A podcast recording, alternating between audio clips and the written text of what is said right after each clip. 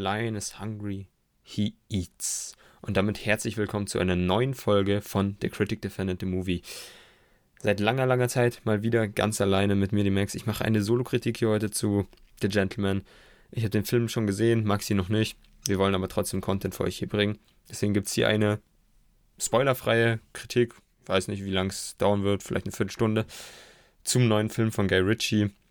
Aber erstmal wo könnt ihr uns finden und was machen wir eigentlich? Denn wenn ihr neu dazugekommen seid, was ja immer mal wieder vorkommen könnte, wir diskutieren eigentlich sonst immer zu zweit hier. Erst kurz und knapp spoilerlos, dann exzessiv, manchmal Beat für Beat in einer Spoiler-Diskussion. Heute aber ich ganz alleine, Maxi, im nächsten Podcast wieder mit dabei. Ihr könnt uns auf Apple Podcast, iTunes, Google Podcast, Spotify, dieser Stitcher, allen möglichen anderen ähm, Podcatchern finden. Und falls ihr mit uns in Kontakt treten möchtet, könnt ihr das gerne per E-Mail tun, die auf unserer Website critic-fan-movie.de findet, die wieder fresh ist. Oder ihr geht auf Instagram at criticfanmovie, da bringen wir auch immer wieder Content. Da ist wahrscheinlich auch am einfachsten für alle Parteien da in Kontakt zu treten. Wenn ihr irgendwie einen Vorschlag habt, einfach immer her damit oder Feedback, immer her damit. Ansonsten würde ich mich natürlich freuen, wenn ihr den Podcast abonniert, falls ihr es noch nicht getan habt und natürlich bewertet, wenn es möglich ist. Bei Apple zum Beispiel, bei Spotify geht es jetzt nicht unbedingt. Tut es gerne und empfehlt den Podcast natürlich weiter, wenn es euch gefallen hat. Und damit würde ich sagen, fangen wir an. Wobei, auf Letterbox findet ihr uns beide auch und da, falls ihr uns da folgt, oder mir zumindest, habt ihr sogar schon gesehen, wie ich den Film bewertet habe, aber alle anderen werden es dann am Ende des Podcasts erfahren. Der Gentleman der neue Film von Guy Ritchie, endlich wieder ein Gangsterfilm von ihm. Geht 113 Minuten und Guy Ritchie, ja, wer ist Guy Ritchie? Wer ihn nicht kennt, der Mann hat, hat Kultstatus erlangt durch seine britischen Gangsterfilme, Gangsterkomödien. Damals Bube, Dame, König, Gras und Snatch sind beides Filme, die ich mag. Snatch finde ich sogar noch, noch um einiges besser als den anderen. Aber seit 2008 hat er gar keinen solchen Film mehr gemacht. Er hat dann erstmal ja, ja, er hat, er hat nicht sofort seinen Stil ganz über Bord geworfen und seine normalerweise etablierten Motive, wobei Motive ist jetzt auch zu weit gegangen, seine, seine klassischen Charaktere, seine, seine, seine Szenarien aber zumindest. Wir hatten Codename Uncle, war ein geiler Film, finde ich. Ich mag ihn sehr, aber der ist ja leider in der Masse nicht ganz so angekommen, war, glaube ich, kein allzu großer Erfolg. Danach kam King Arthur, auch kein allzu großer Erfolg und da ist er noch weiter weg von seinem eigentlichen Standard weggegangen. Es hat zwar auch Spaß gemacht, es war aber wahrscheinlich im Großen und Ganzen viel zu großer Bruch und Mischmaß, wenn man da Mittelalter, Fantasy, eine King Arthur sage und dann diesen Gangster-Komödien, leicht lockeren, flockigen Guy Ritchie-Style zusammen mischt und dann kam Aladdin und ich muss gestehen, Aladdin habe ich mir nicht angetan, denn ich glaube, dass Guy Ritchie im Disney-Kostüm nicht funktioniert.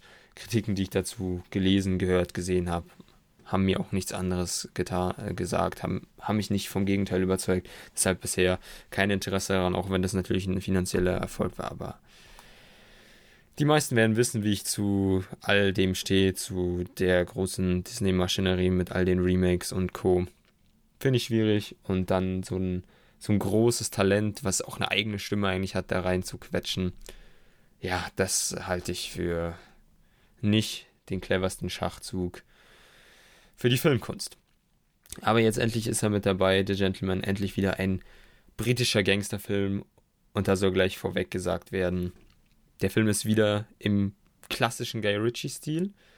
Er ist zwar ein bisschen ruhiger geworden, der Mann. Man merkt, Gary Ritchie ist ein bisschen älter geworden. Vielleicht kann man sagen, er ist ein bisschen gereift, vielleicht ein bisschen reifer geworden, ein bisschen ruhiger. Sein Film nämlich auch, der Film hat zwar immer noch ähnliche Motive, ähnliche Tropen, die Guy Ritchie typisch sind und auch dieses Milieu eben, in dem wir uns hier wieder bewegen, ist Guy Ritchie pur, per excellence, würde ich sagen.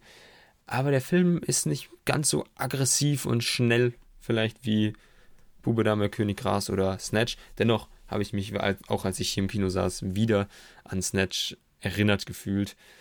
Ich saß in der Sneak mit meinem Sneak-Partner, mit dem ich eigentlich so gut wie immer in der Sneak dann bin. Wir hatten Angst, das wird wieder ein billiger Horrorfilm oder irgend, irgendein Film, auf den wir gar keinen Bock haben. Aber dann haben wir den Trailer gesehen, mir ist wieder eingefallen, hey, der Film könnte auch kommen. Und dann, ein paar Minuten später, war da die Produktionsfirma ist erschienen und ich dachte mal, yes, geil, jetzt wird's ein geiler Abend. Und das ist auch schon geworden dann. Und ja, dann folgte ein großer Spaß. Guy Ritchie hat diesmal im Gepäck ein riesen Aufgebot, finde ich. Ein, also das sind, das sind Schauspielnamen, die, die, die kann ich eigentlich alle leiden. Matthew McConaughey, Colin Farrell, Charlie Hunnam, Michelle Dockery, Henry Golding, kennt man vielleicht aus Last Christmas, hier in einer ganz anderen Rolle. Und natürlich Hugh Grant und dann noch Jeremy, Jeremy Strong. Das ist einfach ein geiler Cast. Die meisten sind sogar relativ gerecht aufgeteilt auf die Screentime, muss ich sagen, denn der Film, der springt immer wieder zwischen sehr vielen Handlungssträngen, auch Guy Ritchie typisch, muss man da gestehen, zumindest was seine alten Filme betrifft. Und der Film, der ist nicht chronologisch erzählt, sondern der Film an sich, also die Erzählung, die wir auf der Leinwand sehen, ist wiederum größtenteils eine Erzählung in diesem Film selber, wenn der Charakter von Hugh Grant an der Fletcher heißt, an Raymond, gespielt von Charlie, Hannem, rantritt und ihm etwas mehr oder weniger pitcht, ihm äh, etwas darstellt, eine Geschichte, die sich in, in der Wahrheit womöglich äh, verankert fühlt. Und dann erfahren wir viel dadurch und nicht nur dadurch, auch durch andere Aspekte wird immer wieder in der Zeit hin und her gesprungen und auch in, in den Orten und in einen Unterschied zwischen Erzählung und tatsächlich das passiert gerade. Und dadurch entwickelt sich die Geschichte immer mal wieder in andere Richtungen. Ich würde nicht direkt von Twist sprechen, ich würde eher, was Guy Ritchie auch mit seinem Humor besser trifft, von Pointen sprechen. Dinge werden verdreht im Nachhinein, vielleicht schon im Vorhinein uns wird erst im Nachhinein klar, was eigentlich gerade passiert ist, was passieren wird, was schon geschehen ist, wie auch immer. Und dann nimmt einfach so diese, dieses kleine Guy Ritchie-Chaos seinen Lauf. Es passieren einfach immer mehr Dinge, die dann zur nächsten Sache führen.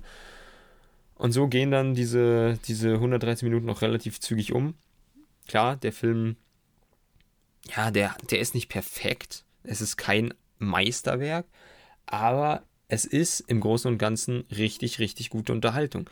Wenn wir da eben sehen, wie diese Geschichte rund um den von Matthew McConaughey gespielten Mickey Pearson, der sein Cannabis-Unternehmen verkaufen will oder doch nicht und dann will ihm das der Dry Eye gespielt von Henry Golding abkaufen, was dann daraus entsteht und wie das aus unterschiedlichen Perspektiven erzählt wird, das ist ein großer Spaß wenn dann auch noch solche Charaktere wie der sogenannte Coach, gespielt von Colin Farrell, der einfach so, so geil ist und in jeder Szene, finde ich, in der drin ist, allen den, die Show stiehlt, dann habe ich einen riesen Spaß, wenn ich im Kino sitze und auch wenn der Film rauskommen wird auf Blu-ray, werde ich mir den holen, werde ich den nochmal anschauen und ich werde wieder laut lachen.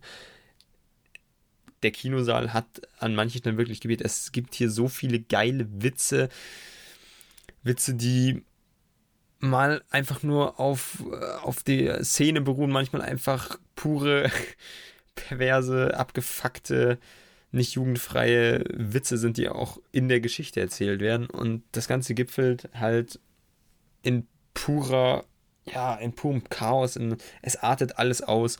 Der Film ist an manchen Stellen auch äh, ein bisschen brutal und er ist einfach wieder abgefuckt das trifft aufs, auf, ja, das, das trifft die ganze Sache auf den Kopf, finde ich.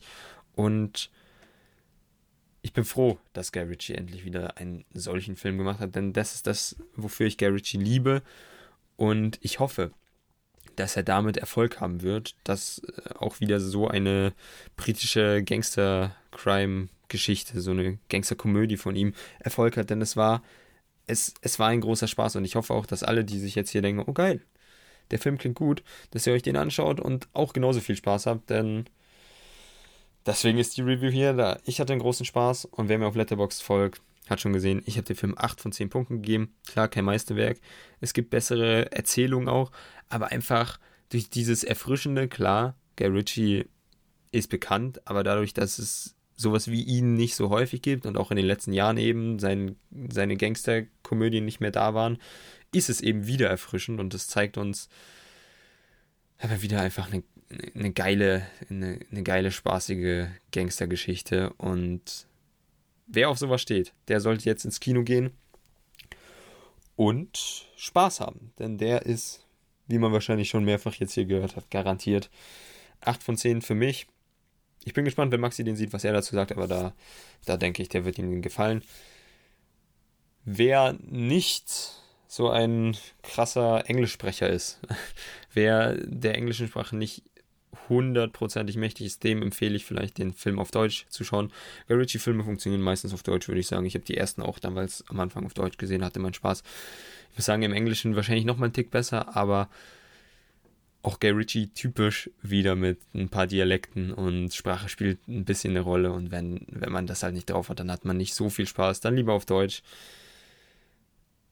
Habt Spaß im Kino, schaut ihn euch an und gebt mir gerne Feedback, wie ihr mal zur Abwechslung so eine Kurzreview fandet, wenn ich einen Film gesehen habe, den Maxi nicht gesehen hat oder umgekehrt. Abonniert ihn, Podcast, schreibt uns gerne und gebt eine Bewertung ab. Danke und viel Spaß bei eurem nächsten Film oder eurer nächsten Serie. Macht's gut. Ciao.